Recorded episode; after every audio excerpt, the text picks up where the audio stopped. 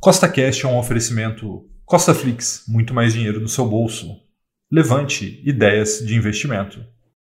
No podcast de hoje, vamos ter o episódio número 56 da série 1 milhão com mil, que tem como foco a construção de patrimônio através do mercado financeiro. E no episódio de hoje vão acontecer duas coisas relativamente raras aqui no milhão com mil, né? apesar de ter acontecido no último episódio. Esse episódio vai acontecer de novo com outros ativos. Né? Eu vou vender um ativo que eu gostava bastante, que é a Sul América, a Sula 11, e também vou adicionar um novo ativo na carteira. Então, se você gostou do tema desse podcast, segue o CostaCast aí nessa plataforma, pois o nosso intuito aqui é sempre colocar mais dinheiro no seu bolso. E lembrando, nada do que eu falo aqui é uma recomendação nem de compra e nem de venda, é apenas para te inspirar a investir melhor, tá bom? Então vamos lá, vamos para a nossa planilha de complemento, vamos ver o que aconteceu aí neste momento que o mercado está bem volátil.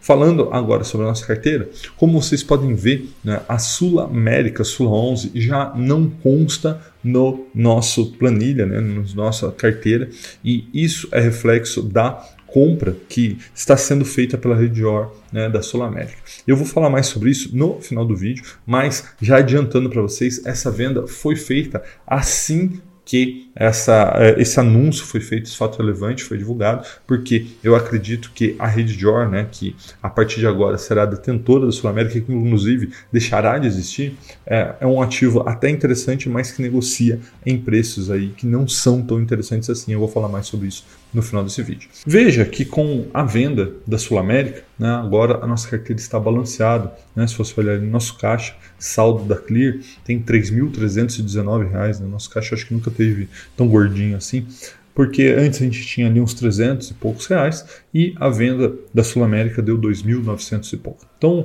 veja que nós estamos balanceados, isso é muito importante. Então a ideia hoje é aumentar esse balanceamento, né? ou seja, balancear ainda mais a carteira e utilizar um pouco desse caixa por conta dos eventos que estão acontecendo, né? da guerra entre a Ucrânia e a Rússia. Veja que com isso houve um disparo das commodities, né? trigo subiu 50%, é, vemos o petróleo a 110 dólares e algumas ações da nossa carteira responderam bem a isso. Né? Veja ali que Petrobras já está com quase 50% de rentabilidade. Também temos ali a questão da SLC Agrícola, que inclusive vamos comprar mais hoje, né? já subiu aí 23% desde quando entrou na carteira e entrou recentemente. Tá? Então, qual que é o ponto, pessoal? É, é o que eu sempre pego para falar para vocês que é importante você manter o balanceamento. É importante que você invista em bons ativos e é importante que você coloque ativos que têm uma correlação negativa, ou seja, quando alguns caem, outros sobem. Né? Veja ali nossa parte do exterior, né? com exceção do VVB11, tudo vermelho, tudo caindo, né? mas são todos bons ativos. Então hoje a gente vai comprar alguns deles para não só balancear nossa carteira, mas também aí para aproveitar a queda do mercado tá bom? A nossa barra do milhão já está em 6,61% e a nossa rentabilidade, como você pode ver na sua tela, está indo muito bem, né? A carteira está em 20,92% contra um CDI de 8,83 e um Bovespa ainda negativo. Então veja que Desde janeiro de 2020, quando começamos essa série, até agora o Ibovespa segue no negativo e a nossa carteira aqui está com quase 21% de rentabilidade e, além disso, estamos continuando recebendo bastante renda passiva. Né? Esse mês atualmente um pouquinho, né? 3,55, mas o grosso da renda passiva vem depois do dia 15 com os fundos imobiliários. Mas o importante é que até esse momento já recebemos R$ 2.833,06 de renda passiva. Então daqui a pouco a gente já vai ter aí três aportes, né, quando chegar em 3 mil reais, depois 4, 5, 10, 20, 30. Então a renda passiva é muito importante para o rebalanceamento da nossa carteira e também para aumentar a nossa rentabilidade de longo prazo. Então, antes da gente ir para Clear, para fazer a parte prática do episódio de hoje, eu tenho que lembrá-los que nada do que eu falo aqui é uma recomendação nem de compra nem de venda, é apenas para te inspirar a investir melhor, tá bom? Vamos para Clear, vamos fazer a parte prática do episódio de hoje. Bom, pessoal, chegamos aqui na Clear, vamos fazer a parte prática do episódio de hoje e eu sempre gosto de começar mostrando para vocês o nosso extrato, né, para que a gente veja o que aconteceu desde o nosso último episódio, colocar aqui 15 dias. Então veja que desde o último episódio, né, tá aqui a nota do pregão, a gente recebeu aqui um pouco de renda passiva do Bradesco, um pouco do Itaú. E aqui uma nota, né, Rafael? Por que, tem uma nota aqui? É a venda da Sul América, né? Que como você já sabe, recebeu uma proposta da Rede Jor. A gente vai falar mais sobre isso na hora que a gente voltar para o computador. Eu vou explicar em detalhes esta oferta e por que, que eu decidi vender, tá? E depois desse dia aqui, foi no dia 24, o dia que eu vendi, Também recebemos aqui um provisionamento de crédito das frações da SLC3, né? lembrando que a gente já tinha a SLC agrícola, ela recebeu uma bonificação, só que essa bonificação para a gente, ela teve alguns quebrados, né? um fracionário que a gente está recebendo essas frações aqui em forma de dinheiro, 21,67, e também teve aqui o aporte de hoje, então nosso caixa hoje está gordinho, né? não é muito comum isso acontecer, R$ 4.340,67. Então o que, que a gente vai fazer? Agora a gente vai fazer aqui as movimentações. Então a gente vem e swing trade. Bom, como você já sabe, a venda da Sul América já aconteceu. Depois a gente vai voltar para o computador e eu vou explicar em detalhes o motivo né, que me levou a tomar essa decisão. Mas basicamente a gente vendeu aqui na casa dos 37 e pouco, então já está se mostrando uma boa decisão. Tá? Então vamos lá, vamos começar as compras. Vou começar aqui pelo DeFi 11. Hoje deve estar tá caindo um pouquinho. Tá, beleza. É, a gente vai comprar duas unidades, nós já temos duas, né? Vamos comprar duas, caindo aqui 4,59.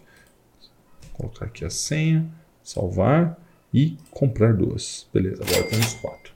Agora vamos comprar o Hash 11. Beleza, já temos aqui 20 unidades, tá? E vamos comprar agora mais duas, tá? Mais duas comprar. Beleza, fomos para 22. Vamos comprar agora XPLG11. Já temos 8, vamos comprar mais duas. Comprar. Beleza, ó, foi para 10. Vamos comprar também VILG11, como você viu, né, a gente está balançando as carteiras, então hoje vai ter uma compra significativa de fundos imobiliários. Né? Já temos 5, vamos comprar 3. Tá? 3, comprar. Beleza, foi para 8. Vamos adicionar um novo ativo na carteira, que é o Bari 11. Tá? A hora que a gente voltar para o computador eu explico mais sobre ele. Tá? Temos zero aqui, vamos comprar duas unidades. Comprar. Beleza. Também vamos comprar agora uma unidade do CPTS 11. Temos cinco, né? Agora vamos comprar uma. Foi para seis. Vamos também comprar uma unidade do BCRI11, né, o fundo imobiliário do Banestes. Já temos cinco, vamos comprar também uma. Ok? E com isso a gente fecha a parte de fundos imobiliários. Agora a gente vai começar a comprar ações, tá? Vamos comprar pela Alupar. Lembra de colocar o F, né, caso você esteja comprando ações no fracionário, para que você possa comprar menos de 100 ações. Né? Temos 55 ações, vamos comprar mais 5. Muito bem. Vamos agora comprar Trisul 33F, né? na verdade sempre colocar o F, caindo hoje 4,78%. Então, lembrando que essa é uma tese de investimento muito de longo prazo. Né? A gente precisa, para que Trisul performe bem, a gente precisa que o Brasil volte a crescer, o Brasil controle a inflação, o Brasil controle os juros, enfim. Então, muitas pessoas estão falando, nossa, Rafael, você está perdendo muito dinheiro aqui. E não é verdade, né? A gente está pensando lá na frente. Mas veja, a gente já tem 310 ações com um preço médio de 7,67, agora está 4,79. Então, a gente vai aproveitar que o mercado está caindo. Vamos comprar aqui mais 10 unidades, ó, vamos para 320. Muito bem. Vamos aproveitar que a SLC Agrícola está aqui na tela, né, com todos esses últimos eventos que estão acontecendo. A SLC Agrícola deu um belo de um tiro aí, mas eu ainda acredito muito nela e acredito que ela seja num ótimo preço. Então, vamos comprar, já temos 30, né, vamos comprar mais 5. Beleza. Vamos aproveitar aqui, vamos comprar também TRPL3F, né, que é EasyCetap, caindo um pouquinho hoje. Já temos 50, vamos comprar mais 5. Comprar. E para a gente finalizar essa parte, aproveitar que essa parte aqui na tela, então a gente já tem 140, vamos comprar mais 10. Aqui, mais 10, comprar. Então fomos de 140 para 150. Veja que é, a gente tinha 4 mil e pouco né, no começo do episódio no caixa, agora a gente já tem 2.490,75. A gente vai deixar esse dinheiro aqui, é, uma parte dele, né? E 2 mil reais a gente vai colocar no Tesouro Direto agora. Rafael, como é que eu coloco meu dinheiro no Tesouro Direto? Você vem aqui, ó. A gente estava aqui em swing trade, né? Agora você vai vir aqui em renda fixa, tá vendo? Ó, tesouro direto. Beleza, abriu aqui, ó. E aí você vai ver todos os títulos de Tesouro Direto que tem, né? O Selic, o prefixado, o IPCA+. Mas, como eu já falei várias e várias vezes, quando você está falando de fazer sua reserva de emergência, reserva de oportunidade, o único lugar que faz sentido você colocar sua reserva é no Tesouro Selic e eu sempre opto colocar o mais longo, né, o mais longe. Por quê? Porque tem uma rentabilidade um pouco maior, tá vendo? 0,15 contra 0,05. Rafael, faz muita diferença? Não, não faz, mas para a gente manter aqui a estratégia, a gente vai optar por esse, investir e eu quero aplicar em torno de dois mil reais. Aí veja que ele vai fazer um arredondamento. Ó. Ele arredondou para 2.039,71, não tem problema nenhum, isso é o equivalente a 0,18. A gente vai apertar investir, ah, ele pediu a senha aqui, um Ctrl V, investir. E muito bem, ordem enviada com sucesso, tá bom? Então, com isso, a gente finaliza aqui essa parte prática. Então, vamos voltar agora para o computador para que eu possa te explicar sobre a venda da Sul América e sobre as outras movimentações que fizemos nesse episódio. Então, pessoal, voltando aqui para que a gente recapitular o que foi feito, gostaria de começar esclarecendo aí algumas questões sobre a Sul América. Né? O que aconteceu? A Redditor fez uma proposta que muito provavelmente vai ser aprovada de incorporação da Sul América. O que isso quer dizer? Quer dizer que as ações da Sul América vão deixar de existir, vão deixar de circular e todos os acionistas da Sul América receberão ações da Redditor como é, pagamento dessa incorporação da Sul América. Qual que é o problema disso? Né? A, a Sul América ela é uma empresa seguradora e, uma rede, e a Redditor é uma empresa de prestação de serviços de saúde. Aí já tem uma diferença de negócio.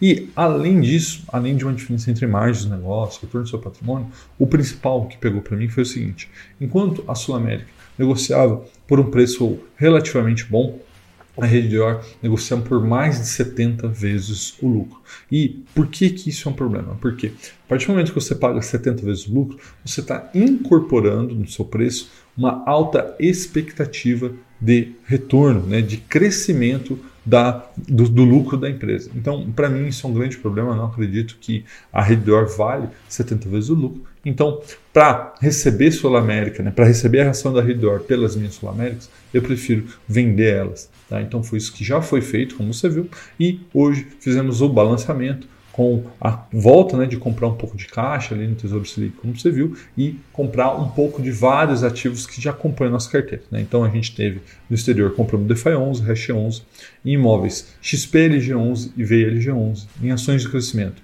Alupar, Trisul, SLC Agrícola, né, a ISA CETEP e Sanepar. E na parte de fundos imobiliários de papel compramos mais unidade do Becri 11, do CPTS 11 e adicionamos um novo ativo que foi o Bari 11. Né? Se você não conhece o Bari 11, vou explicar rapidamente, mas é um fundo imobiliário de papel que tem muitos CRIs pulverizados, né? Então ali é mais ou menos um, entre o high yield e o high grade, né? É um ativo que está mais ou menos é, na média, né? No, no, meio entre eles. Então tem ali um, na minha visão, né? Um balanceamento entre rentabilidade e risco. Então para mim faz muito sentido colocar esse ativo dentro da carteira do Comigo, que como você sabe tem o foco no longo prazo. Tá bom? Um forte abraço e até a próxima.